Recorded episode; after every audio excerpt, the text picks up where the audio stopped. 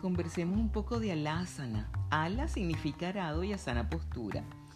Hubo una época en que el arado se usaba manualmente y para eso se necesitaba puño firme y fuertes músculos que abrieran la tierra para sembrar la semilla que daría el fruto que alimentaría a los hombres.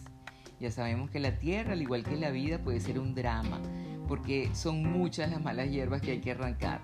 En el yoga cuando hacemos el asana llevamos los pies hacia atrás y anclamos los dedos de los pies en el suelo, acto que te dice que no importa lo que pase, que pases encima de todas las cosas, que hagas fértil tu propia vida y coloques allí la semilla de esos alimentos imprecederos que tanto ansías ver brotar.